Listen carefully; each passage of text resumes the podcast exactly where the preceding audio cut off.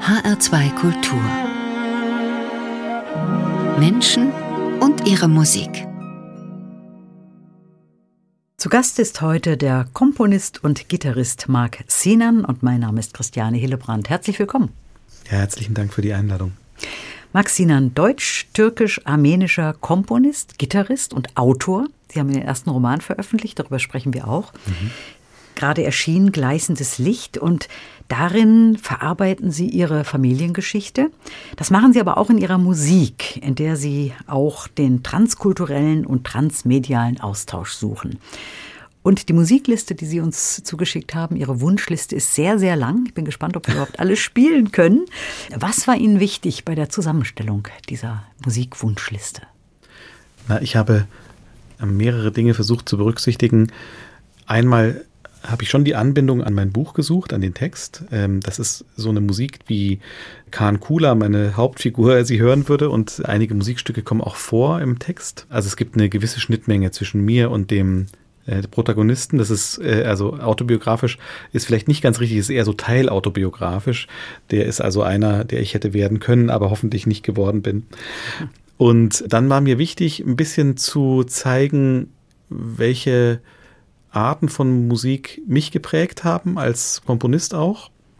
Und das so ein bisschen so zusammenzustellen, dass das ja vermittelbar ist in dieser Zeit, die wir eben haben, dass man quasi, also es gibt sehr viel, sehr verrückte Dinge, die ich sehr gerne höre und, und wahrscheinlich auch mehr höre als das, was wir äh, heute gemeinsam hören werden. Aber das wäre vielleicht jetzt als ein Einstieg in meine Musikwelt äh, ein bisschen eine Überforderung. Ne? Und deshalb habe ich versucht, Dinge zu finden, die aus meiner Sicht eine große Zugänglichkeit haben, einerseits, und dann aber kompromisslos sind in der musikalischen Qualität. Also da sind viele Musiken dabei, die ich wirklich sehr, sehr liebe und von denen ich eigentlich hoffe, dass andere Menschen sie genauso äh, lieben können, wie ich das tue. Interessanterweise sind sehr viele Musikstücke dabei, die wahrscheinlich kaum jemand kennt. Ist das so, ja? Das ist, ja. aber sehen Sie, ich bin in so einer äh, eigenen Welt mittlerweile. Ich glaube, das ist ja umso schöner, weil ich mhm. glaube, das ist alles wirklich wunderbares Material. Ne? Und es ist ja auch ein bisschen wie so eine Visitenkarte, oder? So eine Musikwunschliste, wenn auch vielleicht eine, die auf Zeit ist. Ach, das sind schon so Werke, die ich schon sehr lange und sehr intensiv gehört habe, also die mich wirklich zutiefst prägen. Ne? Nicht sozusagen eben die radikalen Ränder sozusagen meines Musikgeschmacks, sondern eher so die, äh, ziemlich die, die warme Mitte, würde ich sagen. Ne? Und Musik, die mich als Jugendlicher sehr geprägt hat. Wir werden nachher voraussichtlich in eine Bruckner-Sinfonie reinhören. Also das ist für mich äh, Pubertätsmusik quasi. Ne? Und dann andererseits eben alte armenische Musik, äh, türkische Musik, mit denen ich schon Erinnerungen aus der Kindheit verbinde oder die mich dann später im Leben wirklich ganz konkret begleitet haben. Steigen wir doch mal mit der ersten Aufnahme ein. Und ich habe jetzt mal eine Aufnahme ausgewählt aus dem Sortiment, das Sie uns mitgebracht ja. haben, die sehr alt ist. Ja. Aufgenommen 1912 in Paris, Komitas Vardapet, so Richtig. heißt der ja. Komponist. Mhm. Wir sprechen danach drüber. Hören wir erst mal rein. Namah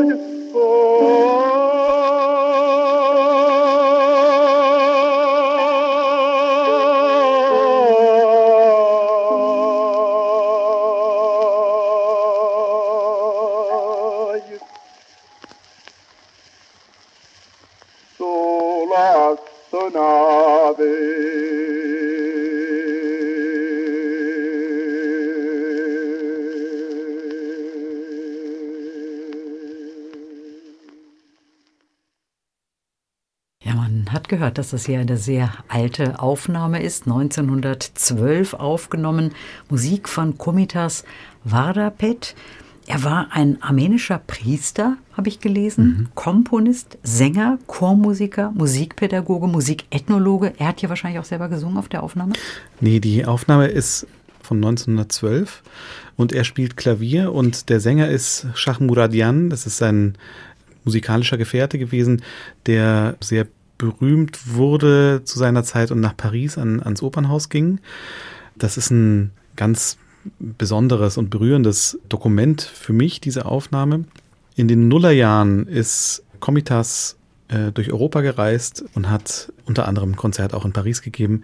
Und man sagt, dass Debussy ihn gehört habe und genau über dieses Lied Anthony sagte, dass diese Komposition Komitas zu einem großen Komponisten seiner Zeit mache. Ne? Und in der armenischen Welt ist Komitas der größte Komponist des äh, frühen 20. Jahrhunderts.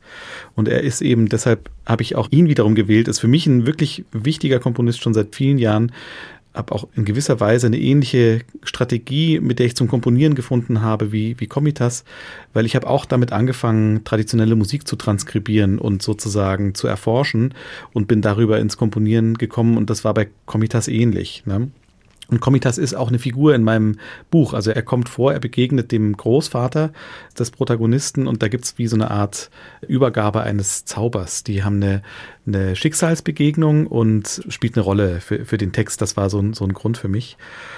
Und ja, Komitas ist zu einer großen Symbolfigur geworden, auch für den Genozid an den Armeniern weil er über die äh, Deportation, also er war einer der ersten, der deportiert wurde am 24. April 1915 und er hat über dieses Trauma, tatsächlich ist er schwer erkrankt, also hat eine schwere Nervenkrankheit, Paranoia könnte man sagen, Angsterkrankung erlitten und ist nie wieder äh, gesund geworden, hat dann bis am Ende seines Lebens in verschiedenen geschlossenen Anstalten, am Schluss auch in der Nähe von Paris äh, gelebt und hat äh, nie wieder komponiert. Das heißt, das ist ein, eine Aufnahme, die ist drei Jahre sozusagen vor Ende seiner Arbeit als Musiker gemacht worden.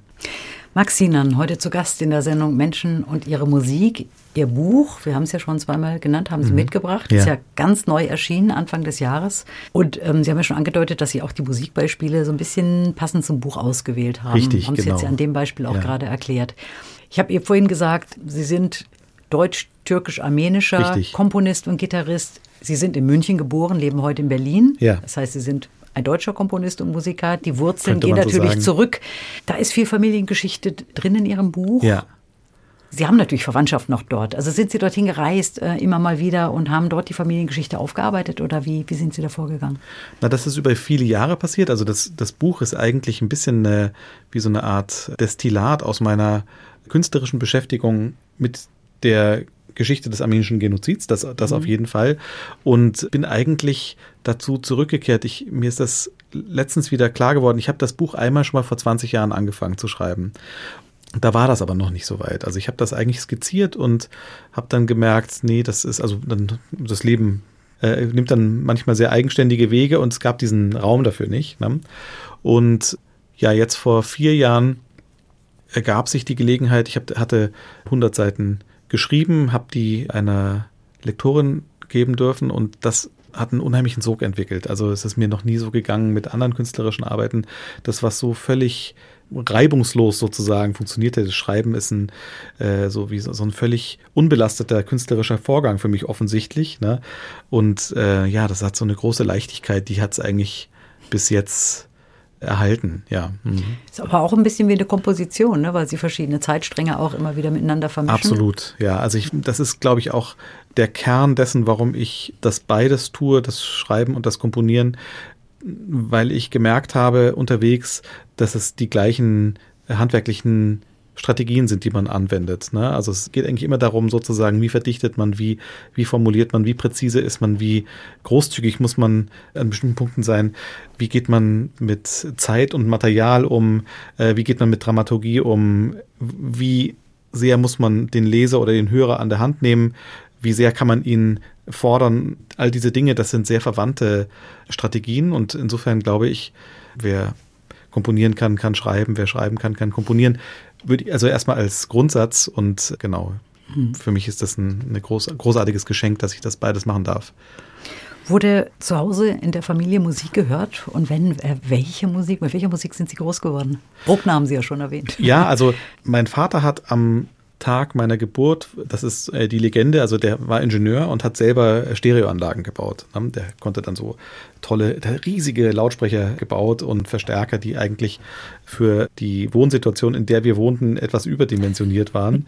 Aber das hat ihm großen Spaß bereitet. Und er hat dann am Tag meiner Geburt, also ich wurde um 6.58 Uhr geboren, am 15. Mai 1976 äh, und wenige Minuten später, nachdem er das erfahren hatte, hat er Fenster und Türen aufgerissen und hat in voller Lautstärke Toccata-Fuge in D-Moll in die Nachbarschaft geschallt und so war das dann sozusagen meine Jugend lang. Auch mein Vater hat leidenschaftlich gerne Oper gehört sehr viel Wagner. Der war als Jugendlicher in Berlin aufgewachsen und hatte da quasi alle Operngrößen seiner Zeit erlebt, in der Staatsoper oder in, in genau, welche Opernhäuser da eben damals dann zugänglich waren. Er hat das alles miterlebt in Berlin. Sie selber haben dann zur Gitarre gefunden. Da können wir ja später mal drüber mhm. sprechen, wie mhm. Sie dazu gekommen sind. Sie haben auf jeden Fall auch Musik für akustische Gitarre mitgebracht. Und das ja. ist jetzt Musik eines US-amerikanischen Komponisten, George Rochberg. Mhm. Was ist das für ein Stück? Also George Rochberg Caprice Variations, das ist eigentlich ein Violine-Solo-Stück in Transkription für Gitarre-Solo äh, von meinem Lehrer gespielt, Elliot Fisk. Also es ist ein Stück, das ich selber rauf und runter gespielt habe. Ähm, das sind Variationen über das Thema der 24. Caprice von Niccolo Paganini, die man in einer Reihenfolge zusammensetzen kann, wie man möchte. Ne? Also modular komponiert sozusagen und ein hypervirtuoses Stück. Und ich dachte, wenn ich ein bisschen sozusagen anknüpfen kann an meine musikalische Geschichte, dann muss ich äh, Elliot Fisk äh, dabei haben. Ein Mann, den ich bis heute wirklich sehr äh, verehre und mag und schätze, dem ich sehr viel zu verdanken habe und der so oft im Radio auch nicht gespielt wird und dann wollen wir ihm doch mal zuhören. Er hat das arrangiert. Doch. Er hat das gespielt. Also es ist, ist seine Aufnahme, es ist seine, seine Einrichtung und seine, seine Aufnahme, genau. Mhm.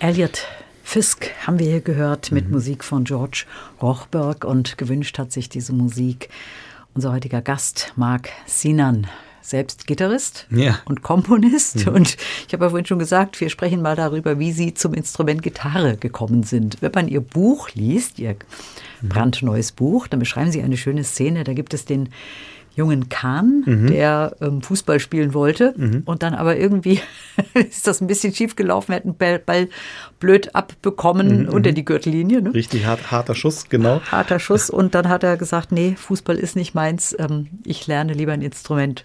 Ist das, wie viel Biografie steckt da drin? Das ist eine reine Erfindung sozusagen, aber äh, eine, die mir Vergnügen bereitet hat beim, beim Schreiben und die in gewisser Weise schon so hätte passieren können. Ne? Also ich habe sehr viel mehr Zeit dann mit Gitarre üben verbracht als mit äh, Fußballspielen und so ist das aus mir geworden und kein Fußballer. Warum haben Sie sich gerade die Gitarre ausgewählt? das war ein Instrument, das, also meine Eltern hatten zwei Gitarren zu Hause, weil meine Mutter während der Schwangerschaft mit mir Gitarrenunterricht genommen hatte. Ganz nette Geschichte eigentlich. Und mein Vater auch. Und dann hatten die aber das nicht äh, weit gebracht und dann standen diese Instrumente da. Und die Tochter unserer Nachbarin hatte selber Gitarrenunterricht. Die Nachbarin war meine Patentante. Ich äh, spielte dann immer Blockflöte in dem Kindergottesdienst, den sie immer angeleitet hatte. Und da gab es irgendwie so eine Art Wahlverwandtschaft, die dazu führte, dass ich bei der Tochter Gitarrenunterricht äh, nahm. Und ich habe das erstaunlich schnell gelernt. So. Und dann kam das, irgendwie kam eins zum anderen. Ja. Vielleicht haben Sie es ja im- Mutterleib dann schon immer gehört. Ja, Das ich würde jetzt sagen, das wäre jetzt die, das wäre jetzt die esoterische Erklärungsvariante, aber da ist sicherlich was dran. Ich meine, das ist ein, äh, es gibt so ein, so ein Zitat, ich glaube, Atahualpa Yupanqui heißt der, das ist ein mittelamerikanischer Gitarrist gewesen, der sagte, die Gitarre ist das einzige Instrument, das man an sein Herz drücken muss, um es zum Klingen zu bringen.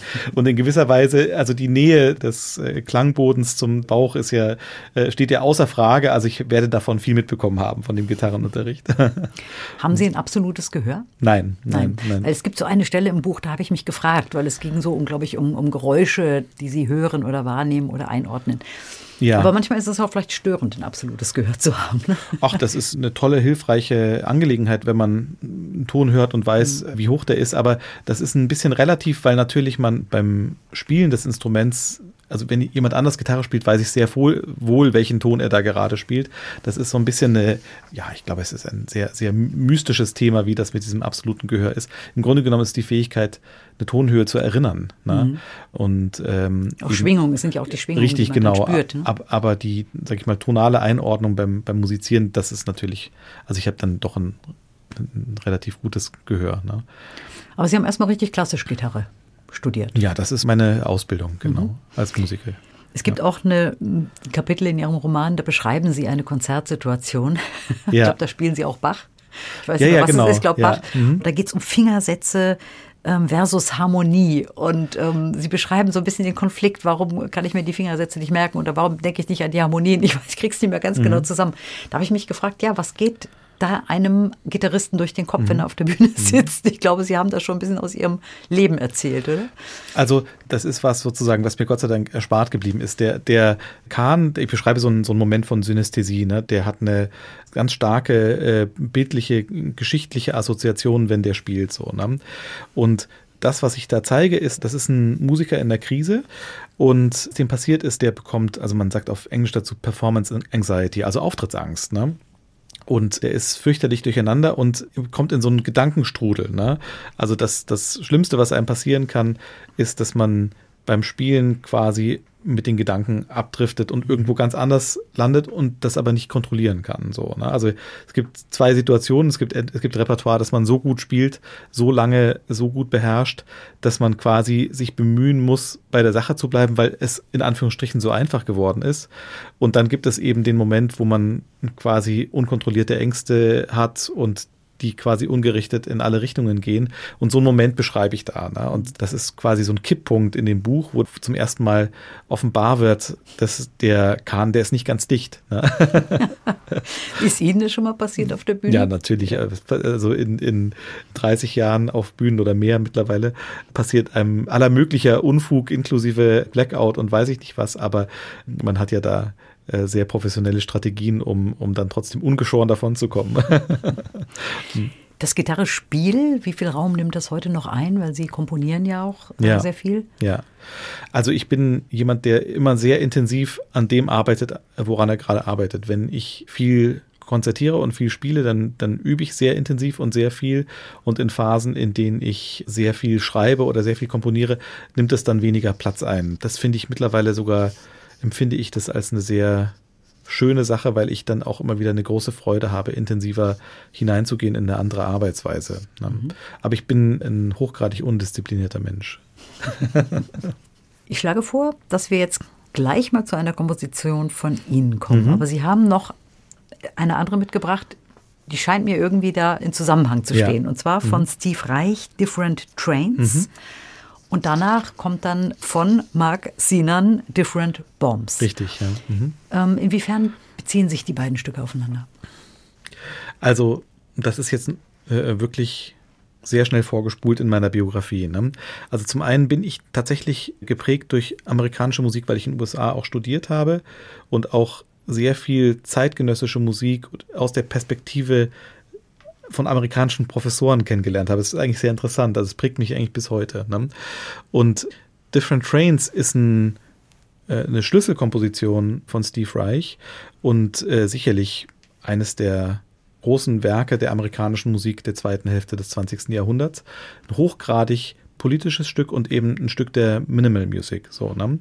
Und das, was Steve Reich tut, ist, er hat seine Erinnerungen von Zugfahrten, die er als Kind von getrennten Eltern erlebt hat in den USA, in denen er von zum Beispiel New York nach San Francisco oder nach Chicago fuhr, die hat er in, ins Verhältnis gesetzt mit den Zügen, die im Deutschen Reich eben in die Konzentrationslager fuhren. Also er hat zur gleichen Zeit sozusagen diese Zugfahrten als Kind erlebt und assoziiert, wie es ihm wohl ergangen wäre, wäre er Jude in Europa gewesen.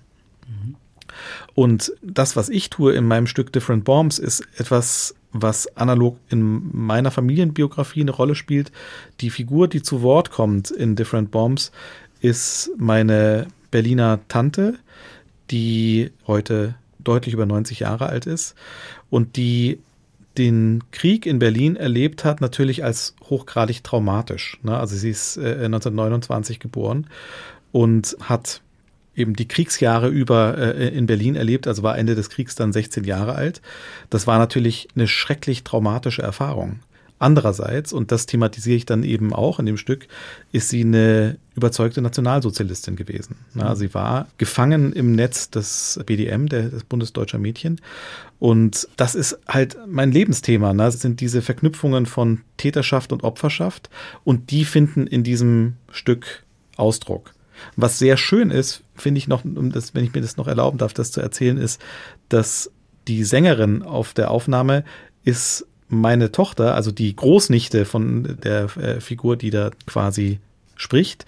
Und sie ist bei den Aufnahmen genauso alt gewesen, wie meine Tante 1945 war. Nämlich 16 Jahre alt. Ja. Dann hören wir jetzt den Beginn von Different Trains mhm. von Steve Reich. Mhm. Hören wir mal rein.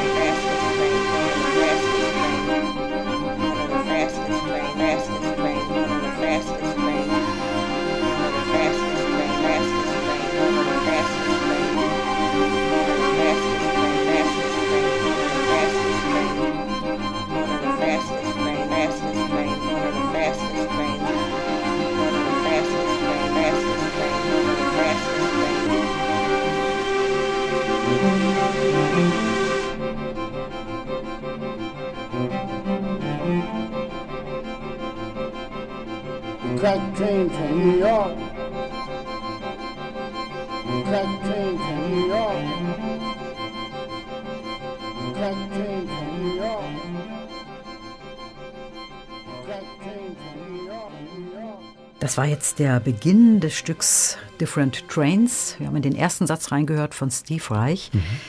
Gewünscht hat sich die Musik Mark Sinan. Wir haben schon gesagt, das führt auch gleich zu einem Stück von Ihnen hin. Aber ja. Sie wollten noch ein bisschen erklären. Man hört ja auch hier wirklich die, die Züge, die ja. Steve Reich hier verarbeitet. Ja, ne? also das ist eine, eine Musik, die äh, funktioniert für äh, Streichquartett und Zuspielband. Das Zuspielband ist ein weiteres Streichquartett und eben diese Originaltöne und O-Töne, die man da gesprochen hört. So, ne?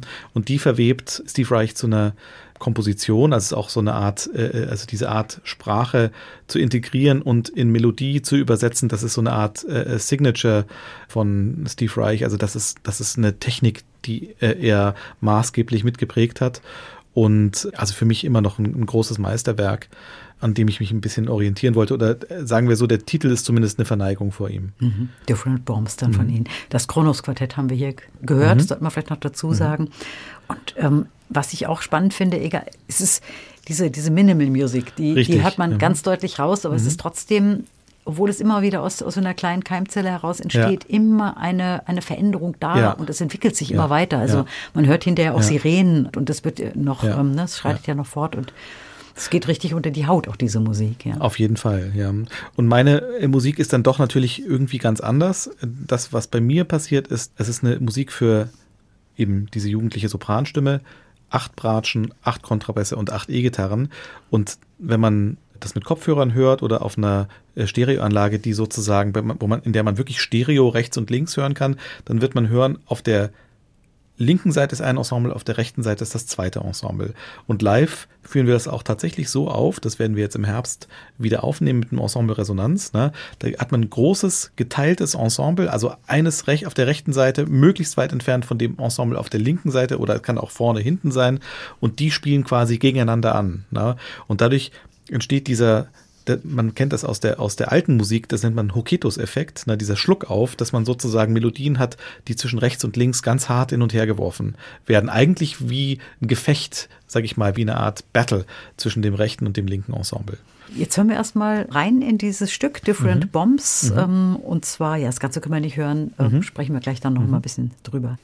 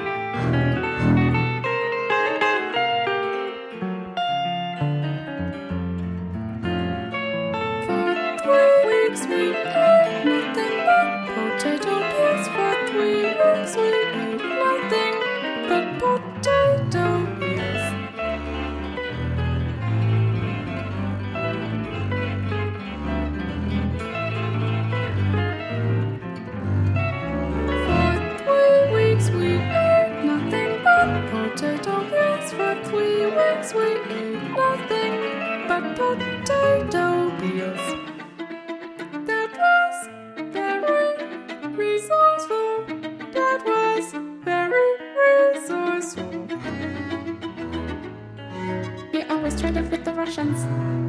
He always traded with the Russians. He always traded with the Russians. He always traded with the Russians. He always traded with the Russians. He always traded with the Russians. He always traded with the Russians. He always traded with the Russians. He always traded with the Russians. He always traded with the Russians.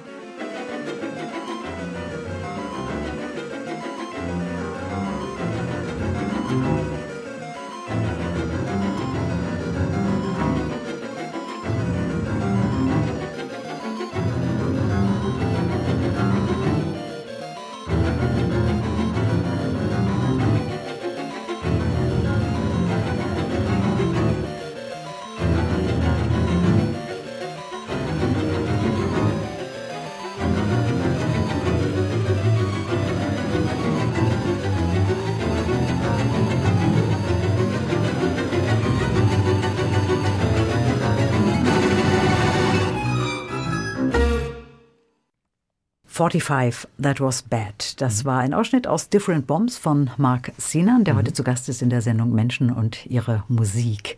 Ein Musikwunsch, aber auch eine Komposition von Ihnen, Herr Sinan. Sie können mal sagen, wen wir jetzt hier gehört haben. Sie selber haben auch mitgespielt. Ja, ich habe selber E-Gitarre gespielt. Das ist mein Ensemble, die Mark Sinan Company. Und da spielt Kontrabass Meinrad Kneer, ein toller Kollege aus Berlin, Sascha Mirkovic, wunderbarer Bratscher. Und äh, meine Tochter singt eben die Sopranstimme, den hohen jugendlichen Sopran, Alma Subaute. Mhm. Mhm. man hat hier wirklich den, vorhin den Effekt beschrieben, dass man diesen Effekt rechts und links, mhm. dass sie damit auch spielen. Und das hat man wunderbar gehört hier mhm. eben, wenn man Stereo hört. Und das kann ich mir auch gut vorstellen, wenn man das dann live im Publikum hört. Ja, das ist eine ziemlich intensive Erfahrung. Ja. Ist das dann auch so gedacht, dass man das wirklich am besten so hört oder ist in einer Live-Situation? Ich würde sagen. Als Performance muss, müssen Sie natürlich auch die Musiker dann im Raum verteilen? Ja, so führen wir das auf. Also möglichst äh, zerrissen. Es ist überhaupt so, in den letzten Jahren bin ich sehr davon weggekommen, frontale Konzerte zu machen. Mhm. Ich mache eigentlich in den allermeisten Fällen erzeuge ich Konzertsituationen, in der die Musik im Publikum oder um das Publikum herum stattfindet. Mhm. Und auch ein bisschen, meistens auch Formate, bei denen es irgendeine Form von Partizipation und Teilhabe gibt. Das ist mir sehr wichtig, weil ich glaube, dass das auch ein Weg ist, wie wir in Zukunft Musik betreiben und hören werden, in denen quasi die Hierarchien des, von, von Zuhören und Performance, von Vortrag und eben Aufnehmen sich langsam auflösen. Das ist auch ein wichtiger Impuls für Gesellschaft, denke ich. Mhm. Jetzt haben Sie gerade gesagt, das Publikum auch mit einbeziehen. Wird das Publikum dann auch zum Mitwirkenden? Also inwiefern bezieht sich Also das passiert bei mir in Kompositionen zunehmend, mhm. ne? dass man quasi entweder tatsächlich ganz konkret mitmusizieren kann. Also wir haben gerade ein Stück das wir im Herbst in die Kammerspiele nach München bringen. Ähm, das haben wir in Berlin uraufgeführt. Das heißt Oumuamua. Da geht es sozusagen um eine fiktive Begegnung von uns Menschen im Publikum mit einer außerirdischen Sonde, die, von der wir behaupten, die sei im Raum gelandet und mit der könnte man interagieren. Und da ist es so, da ist ein Ensemble um das Publikum herum verteilt und mitten im Saal sind äh, Podeste aufgebaut und diese Podeste, die verändern den Klang der Musiker und zwar ganz radikal und hör- und fühlbar. Ne? Und das ist hochinteressant, zu welchen Reaktionen das führt, weil das erst ist das bisschen befremdlich und dann gibt es eben Menschen, die tatsächlich mit uns musizieren. Und dann das zweite, was ich viel mache, ist mit äh, Laien arbeiten und zwar mit äh, Singen und Sprechen als Teile von Konzerten, weil ich glaube, wir alle erinnern uns, wie das funktioniert, wenn wir Weihnachten in, in die Kirche gehen, manche mehr, manche weniger, übers Jahr verteilt, und dass dieses gemeinsame Singen, gemeinsame Sprechen etwas mit uns macht. Und das gibt es aber nicht jenseits der Religion. Und ich glaube, das ist etwas, was äh, für eine Gesellschaft unglaublich bereichernd sein kann, wenn wir Wege finden, wie das doch stattfinden kann. Und das tue ich in meinen Kompositionen. Mhm. Das sind ja auch immer abendfüllende Kompositionen, die Sie machen, also immer große Werke. Ja. ja? Mhm. Was ist Ihnen wichtig? Was wollen Sie vermitteln? Was ähm, ist Ihnen wichtig in den Kompositionen, auch beim, beim Publikum vielleicht zu bewirken? Ja, also ich glaube, die Sachen werden oft abendfüllend, weil ich auch diesen Anlauf brauche, um eine Atmosphäre hinzustellen, die einen umschließt und dann mitnimmt in die Geschichte hinein. Ich glaube, ich habe auch ein, eben als Komponist auch ein hohes Bedürfnis zu erzählen. Ne? Merkt man ja auch an dem, an dem Stück. Und also mit Musiktheater wirklich erzählerisch sinnvoll zu arbeiten, ohne zu langweilen oder ohne die Musik zu kompromittieren, ist, ist eine große Kunst. Das ist mir aber irgendwie ein Anliegen. Ich kann nicht anders. Ich habe hab dieses Bedürfnis, äh, in irgendeiner Art und Weise, nicht ausschließlich, aber doch immer wieder mit Sprache umzugehen, mit, mit menschlicher Stimme. Ja, und warum, warum wird das so lang? Ich, ich kann es Ihnen nicht sagen. Es ist ein, das hat sich so geformt in den letzten Jahren, ne? dass ich einfach oft ja, Projekte mache, die einen ganzen Abend füllen. Ja. Und auch meistens Performances sind, also mit großen Ensembles ja. und mit, mit viel Aktion und, und anderen Medien. Anderen. Ja, also ich möchte vielleicht ein Beispiel erzählen, weil ich das selber wirklich für sehr gelungen halte. Sie hatten ja bevor wir sozusagen hier im Studio zusammensaßen, äh, gesagt, sie möchten gerne auch über meine App sprechen, Human Commodity. Und ähm, das ist ein, ein Stück sozusagen, das ich äh, gerade letztes Jahr uraufgeführt habe und in dem es um Zwangsarbeit in Berlin geht, ne? Äh, zwischen 1938 und 1945. Und an ein, also am Schluss des Stückes äh, zitieren wir eine ukrainische Zwangsarbeiterin, die erzählte nach dem Krieg, wie das denn so war und die von einer schlimmen Bombennacht spricht, in der sie im, im Keller saß und zitterte vor Angst und äh, andere Kriegsgefangene dort eben mit ihr zusammen waren und das waren Holländer. Und diese Holländer fingen an, auf Holländisch zu singen, wir haben keine Angst, wir haben keine Angst. Mhm. Und es war offensichtlich so ansteckend, dass alle angefangen haben, in ihrer eigenen Sprache sich selbst beruhigend vor sich hin zu murmeln oder zu singen, wir haben keine Angst, wir haben keine Angst. Und das war ein feierlicher Zustand, so wie sie das beschreibt.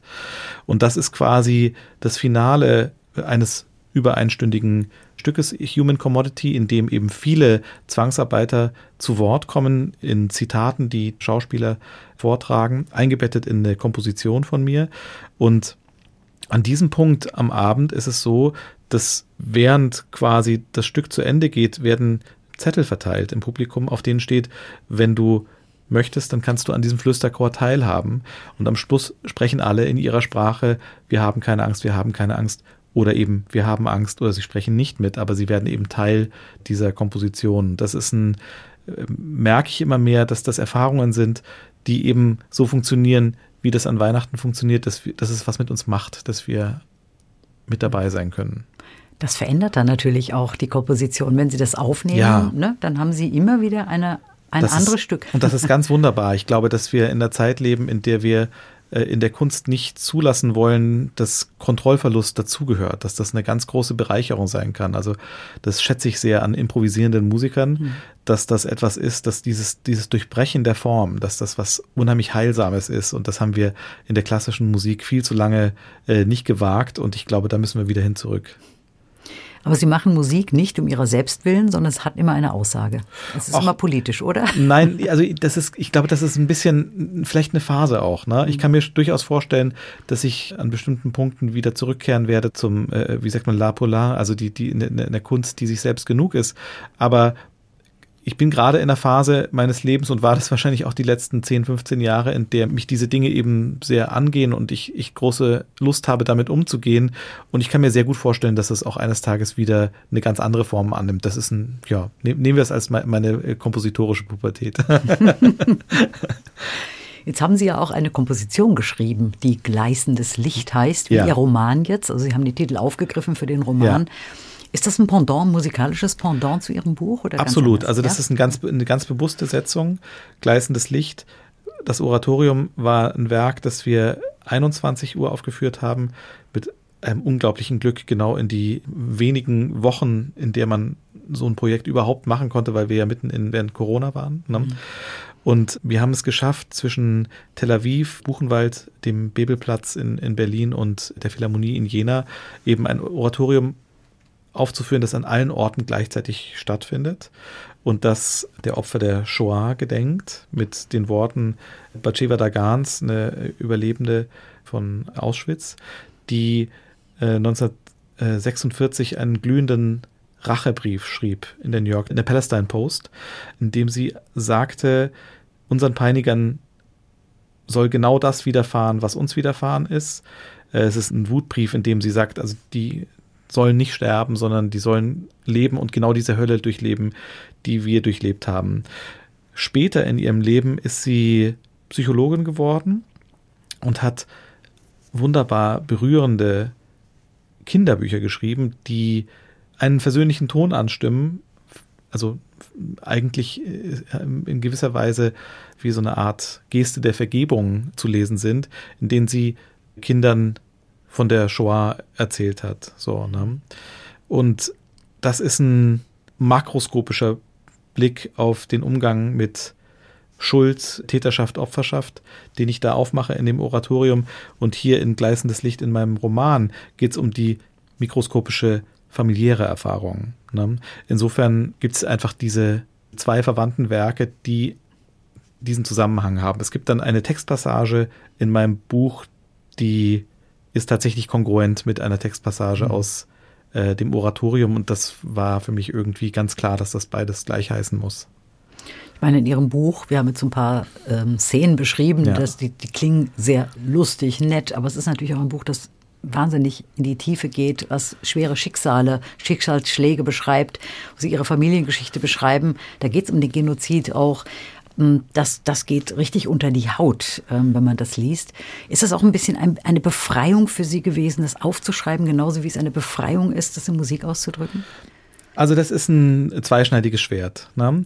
Die Befreiung liegt darin, sich damit intensiv auseinandergesetzt zu haben. Das ist auf jeden Fall ganz klar.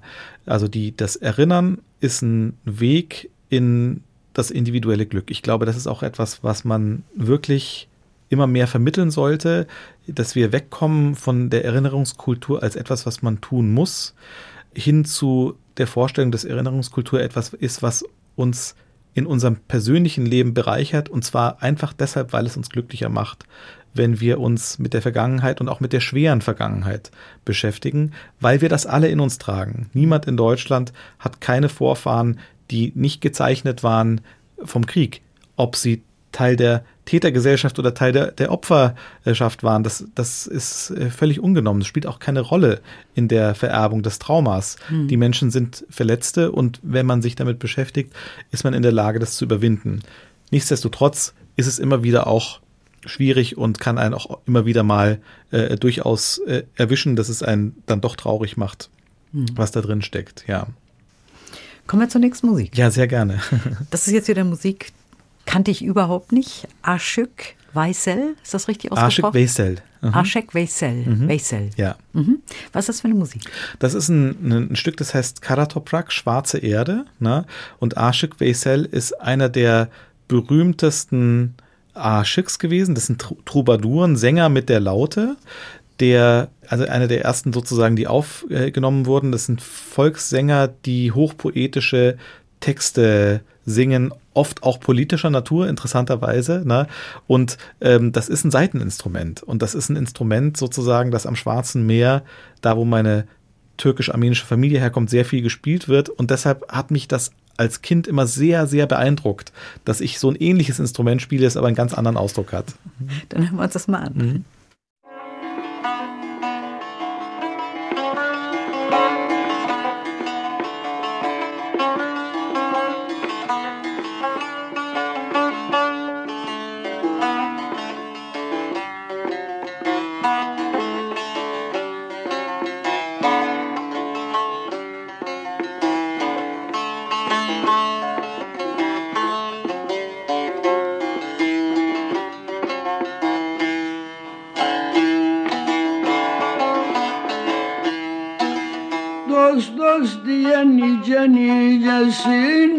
Sarıldım. Dost dost diye nice nicesine sarıldım. Benim sadık yarim kara topraktır. Beyhude dolandım ey yar boşa yoruldum. Benim sadık yarim kara topraktır Kara topraktır Nice güzellere bağlandım kaldım Bağlandım kaldım. Nice güzellere yar bağlandım kaldım Bağlandım kaldım. Ne bir vefa gördüm ne faydalandım her türlü isteğimi yar topraktan aldı mı? Benim sadık yarim kara topraktır, kara topraktır. Koyun verdi kuzuyu, verdi süt verdi, verdi süt verdi.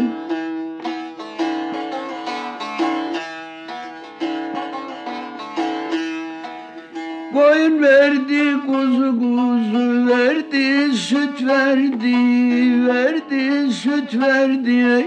Yemek verdi, ekmek verdi, et verdi. Kazma ile dövme dövme ince kıt verdi. Benim sadık yarim kara topraktır, kara topraktır. Adem'den bu demeyi neslim getirdi, neslim getirdi.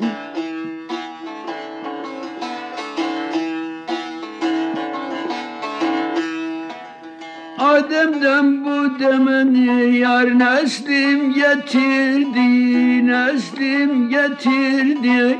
Bana türlü türlü meyve getirdi. Her gün beni tepe tepesinde götürdü. Benim sadık yarim kara topraktır, kara topraktır. Karnın yardım kazmayı inan beline in, ey yar beline. Karnın yardım gazma gazmayı inan beline in, ey yar beline. Yüzü yırttım tırnağı inan elinen. Yine beni karşı karşıladı gülünen Benim sadık yarim kara topraktır Kara topraktır İşkence yaptıkça bana gülerdi Bana gülerdi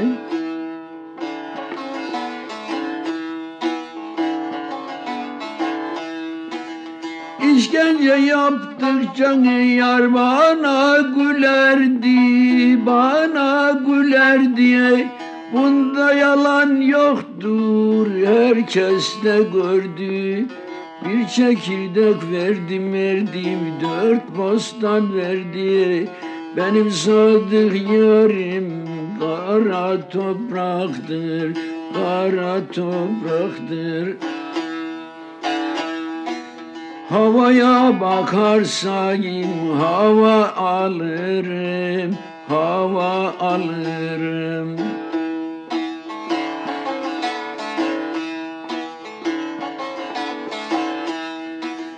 Havaya bakarsam yar hava alırım, hava alırım. Toprağa bakarsayım dua alırım. Topraktan ayrılsam yar nerede kalırım? Benim sadık yarim kara topraktır, kara topraktır. Dileğin varsa iste Allah'tan, iste Allah'tan.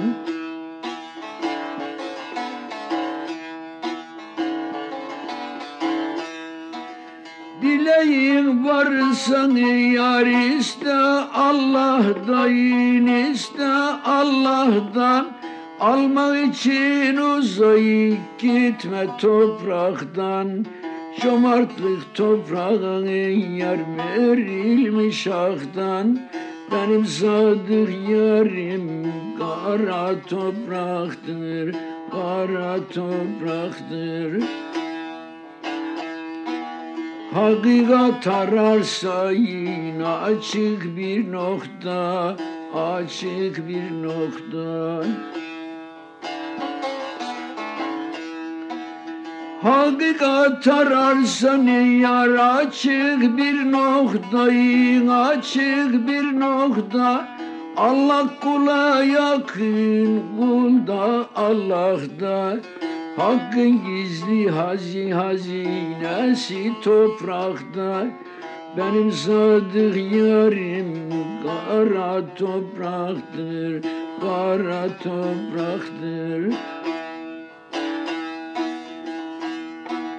Bütün kusurların toprak gizliyor, toprak gizliyor.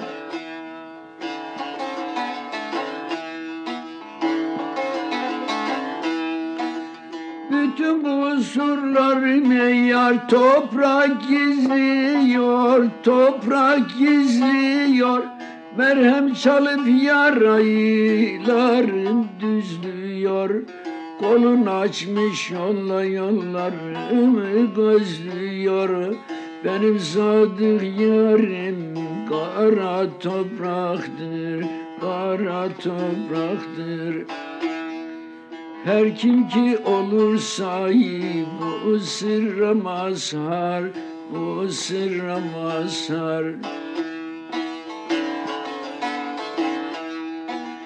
Her kim ki olursa yar bu sırra mazhar, bu sırra mazhar.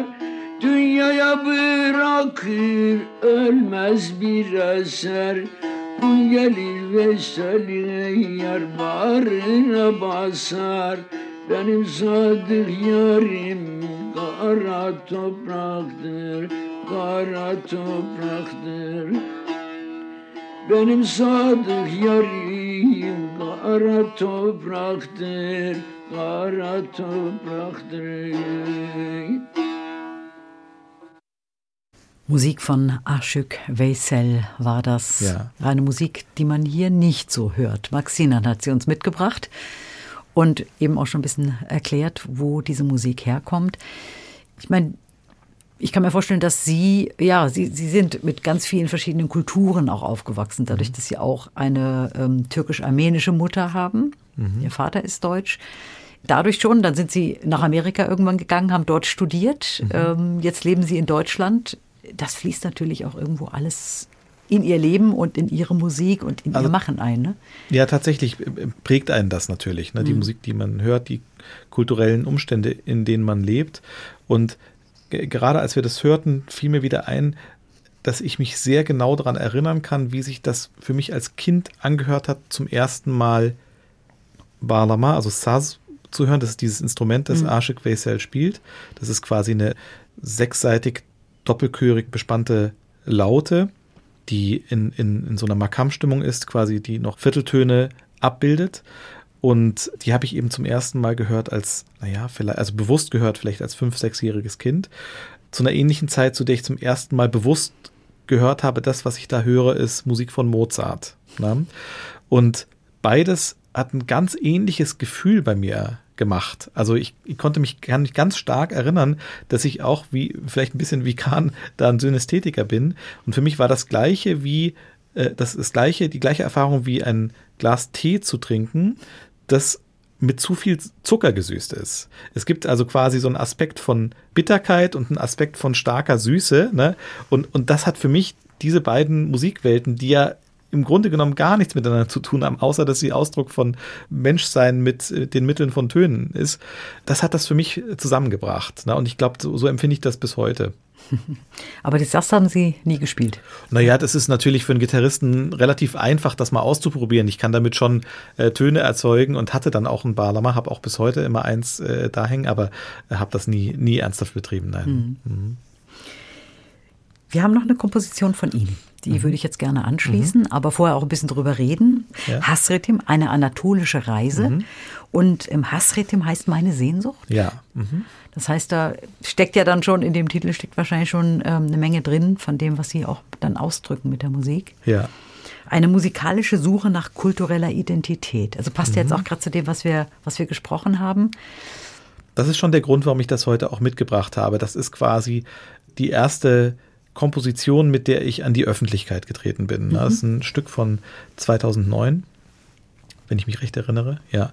Und bis zu diesem Tag, als wir das dann in Hellerau aufführen durften, war ich ja Gitarrist danach. Das war sozusagen so eine Art äh, kompositorische Feuertaufe.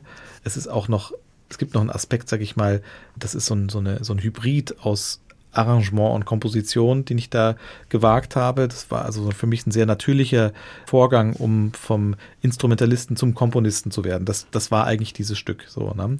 Und das Stück ist für mich die erste Reise in diese Suche nach der armenischen Identität meiner Großmutter geworden, weil wir gesagt haben, also ich, das war, damals hatte ich einen, jemand, mit dem ich intensiv zusammengearbeitet habe, Markus Rindt, der Gründer äh, der Dresdner Sinfoniker.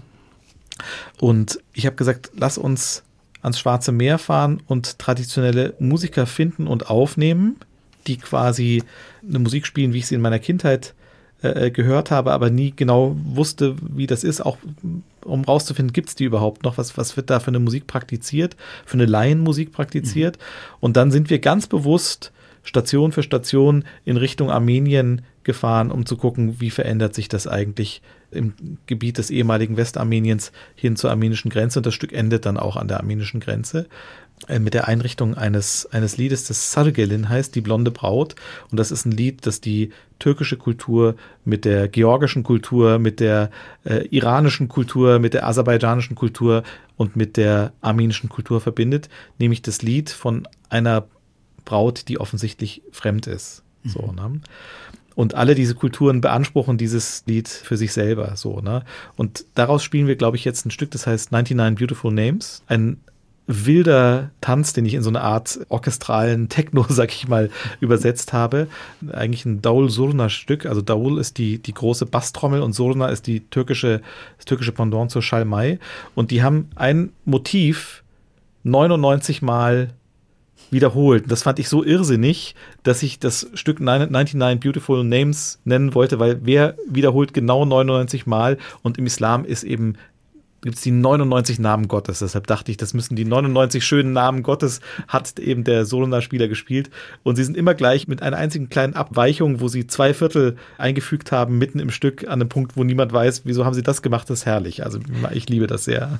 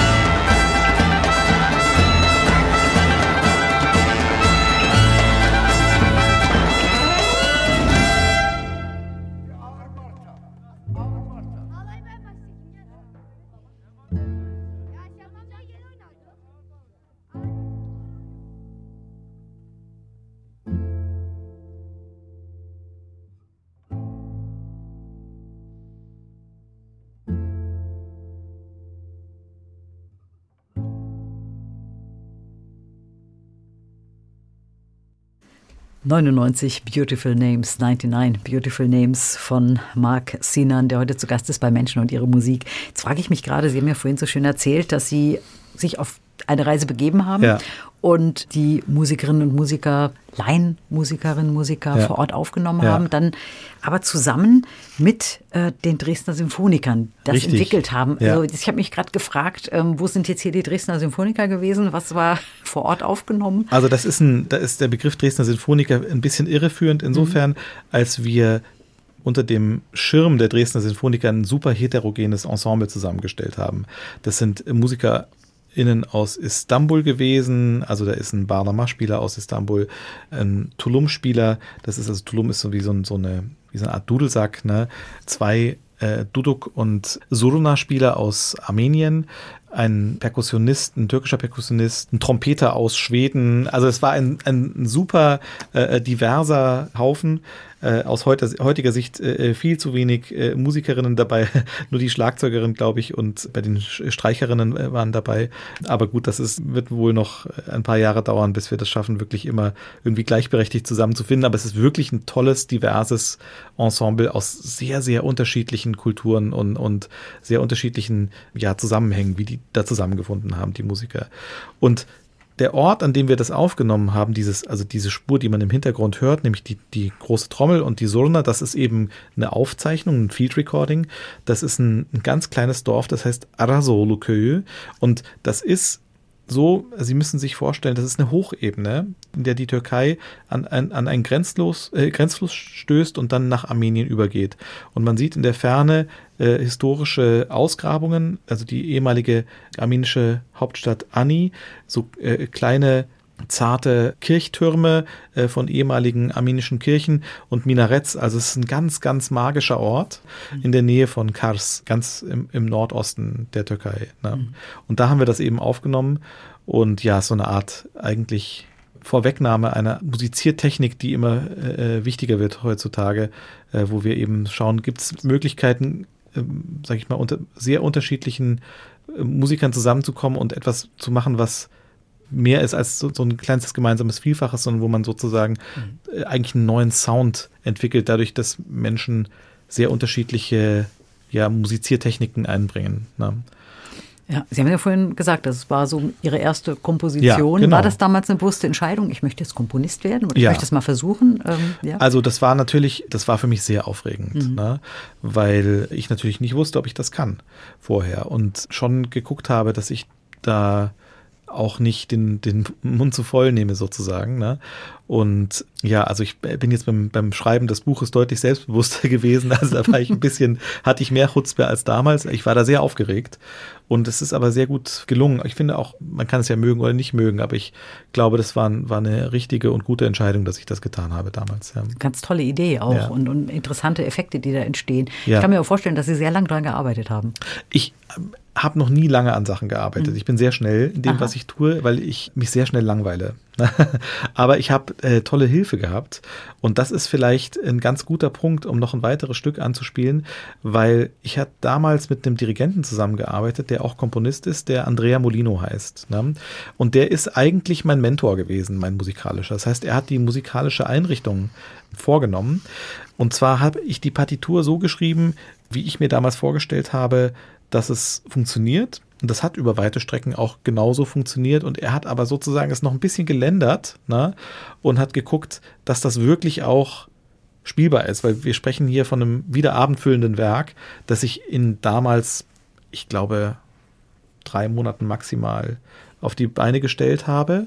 Und ich brauchte dringend ein Gegenüber, das mir hilft sozusagen, dass das, was ich mir vorstelle, auch umsetzen kann. Ne? Und weil er so ein großzügiger Mensch ist und ein, ein großartiger Komponist und, und Dirigent, war er da einfach ein, ein toller Partner, der gesagt hat, pass mal auf, was du nicht kannst, das kann ich ein bisschen, sag ich mal, wie ein, wie ein toller Lehrer, ne, kann ich das vervollständigen. Und dann sind wir zu einem sehr schönen, einvernehmlichen Ergebnis gekommen und wir arbeiten bis heute bei vielen Gelegenheiten zusammen. Ist ein toller, treuer Partner für mich. Und äh, wie man eben jetzt an dem Stück Swarm äh, hören kann, ein sensationeller Komponist. Das ist ein Stück für 16 E-Gitarren, das ich äh, für den SWR aufnehmen durfte und ähm, ja, in dem er eigentlich auch auslotet, sozusagen wie so schwarmhaftes Musizieren funktioniert, in dem eben sag ich mal, so viele Impulse sind, die gar nicht mehr zu koordinieren sind, wo man eben auch wegkommt von diesem Zwang zur Synchronizität hin zur erzwungenen Asynchronizität. Ne? 16 E-Gitarren, spielen Sie die alle selber? Die spiele ich und das alle wird selber. alles übereinander gelagert? Das wird alles übereinander gelagert, genau. Und, und auch wirklich eine Tour de force sozusagen, das äh, aufzunehmen. Aber wenn es dann, wenn es dann da steht, das ist eben ein tolles Raumerlebnis auch. Man führt das, also ich führe das so auf, dass 16 Lautsprecher im Raum verteilt sind und man dadurch halt ein unheimlich tolles Raumerlebnis hat, weil es sich ein bisschen anfühlt, als würde man durch einen Bienenschwarm gehen.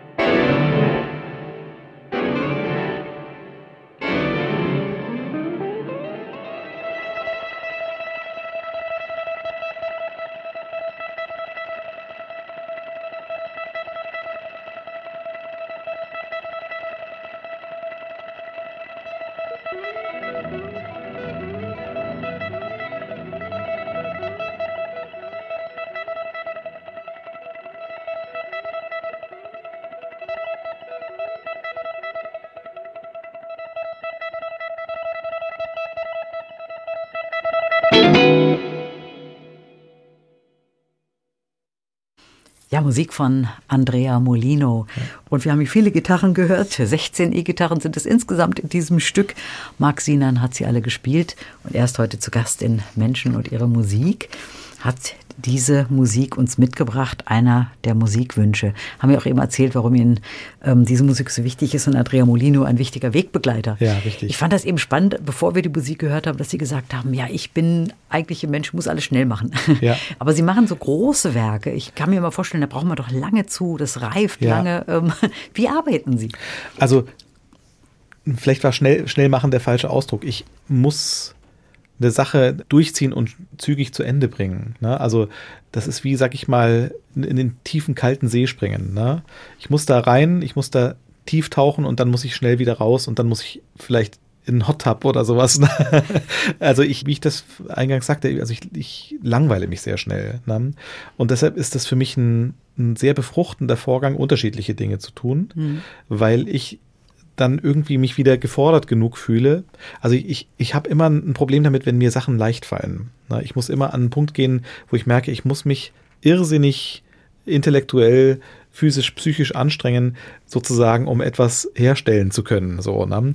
Und diese Grenze auszuloten, das, das macht mir einfach Freude. So, ne? Oder etwas zu machen, was ich noch nie vorher gemacht habe. So, ne?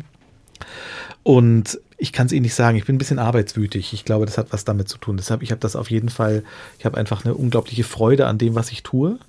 Und ich wüsste dann auch gar nicht, warum ich was anders tun sollte, als eben dieser, dieser wunderbaren Beschäftigung nachzugehen. Und ich bin gleichzeitig jemand, der, also für mich ist Familie wahnsinnig wichtig. Ich habe drei äh, wunderbare Töchter und eine wunderbare Frau und wir haben halt ein sehr intensives Familienleben. Und ich glaube, das, ist, das sind die zwei Pole, zwischen denen das changiert, zwischen Familie und, und Arbeit. Das, ist, das macht mich glücklich. Da bin ich sehr zufrieden damit.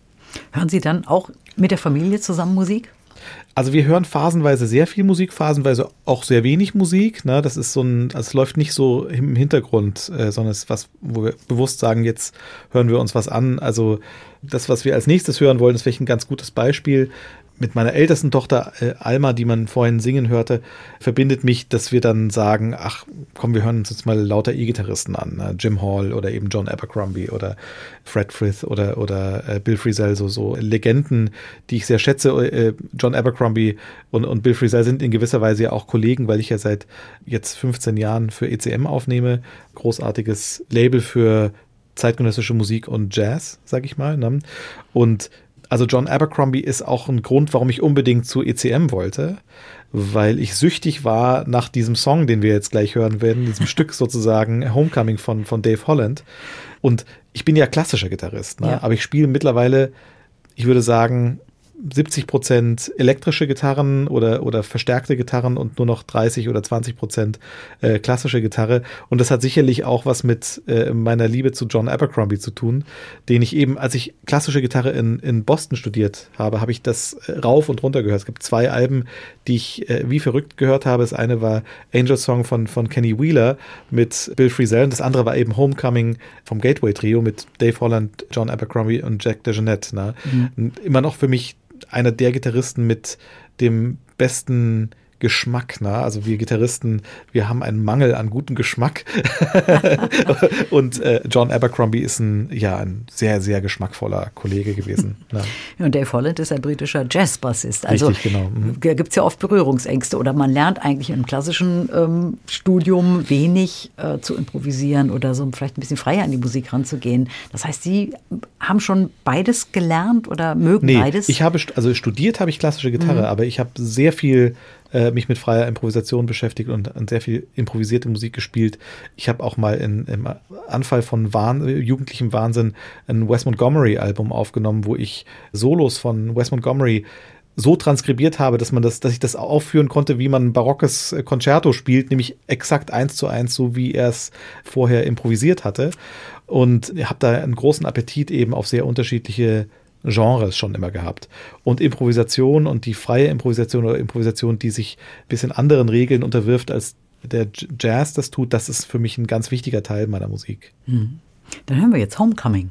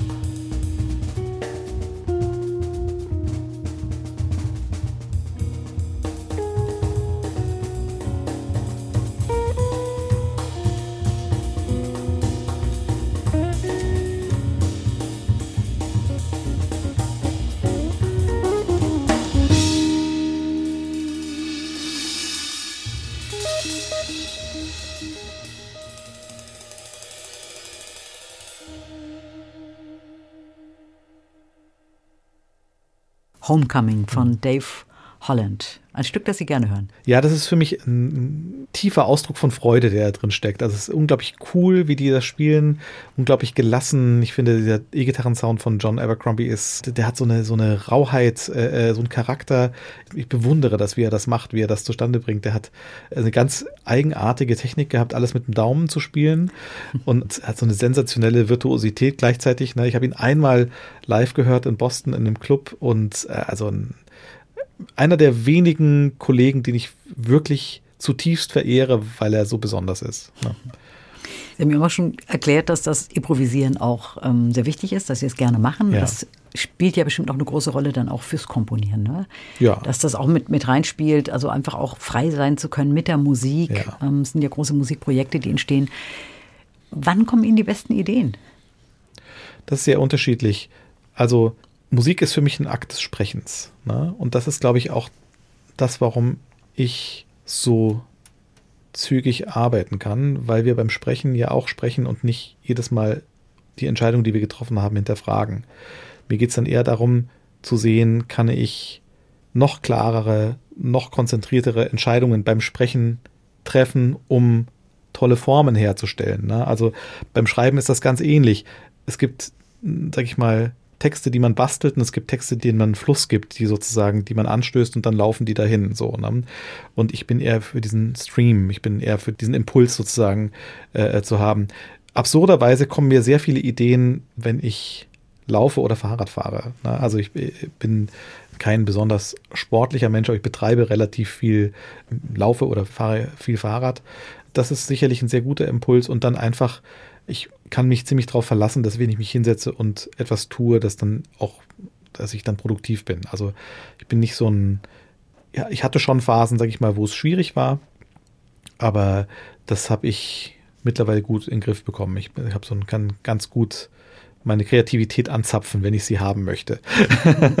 Arbeiten Sie dann ähm, zu bestimmten Tageszeiten am besten? Für mich ist tatsächlich 16 Uhr so eine Schlüsselzeit. Es, mhm. Ich glaube, es liegt daran, dass ich als Jugendlicher immer ungefähr um drei, halb vier nach Hause kam und 16 Uhr war der Punkt, wo ich mich hinsetzen konnte und Gitarre üben. Und das habe ich auch wirklich sehr, sehr intensiv durchgezogen. Und das ist bis heute so, dass das für mich so ein, ich kann mich drauf verlassen, 16 Uhr setze ich mich hin und dann kann ich produktiv sein. So, ne? Ich habe früher viel abends und in die Nacht hineingearbeitet. Wenn man dann Kinder hat, macht man das nicht mehr. Weil mir ist es wahnsinnig wichtig, dass ich viel Zeit mit meinen Kindern verbringe. Ne? Und eine wesentliche Zeit ist tatsächlich die vor der Schule. Ne?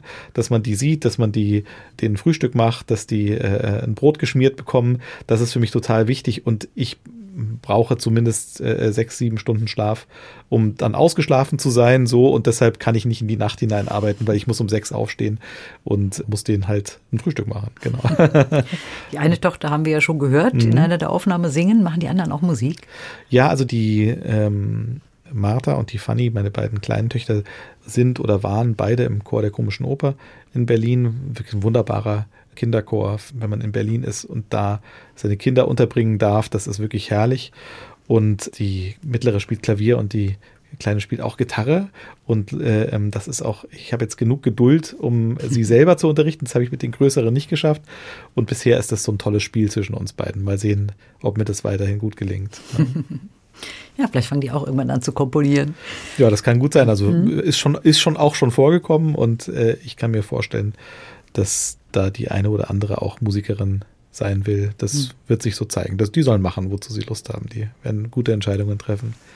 Nochmal zum Komponieren, weil Sie ja gerade so komplexe Werke komponieren. Mhm. Haben Sie die fertig im Kopf oder entstehen die, spielen Sie jede Stimme einzeln? Also wie, wie setzt sich so ein Werk zusammen? Ich weiß vorher dramaturgisch sehr genau, wo ich hin will.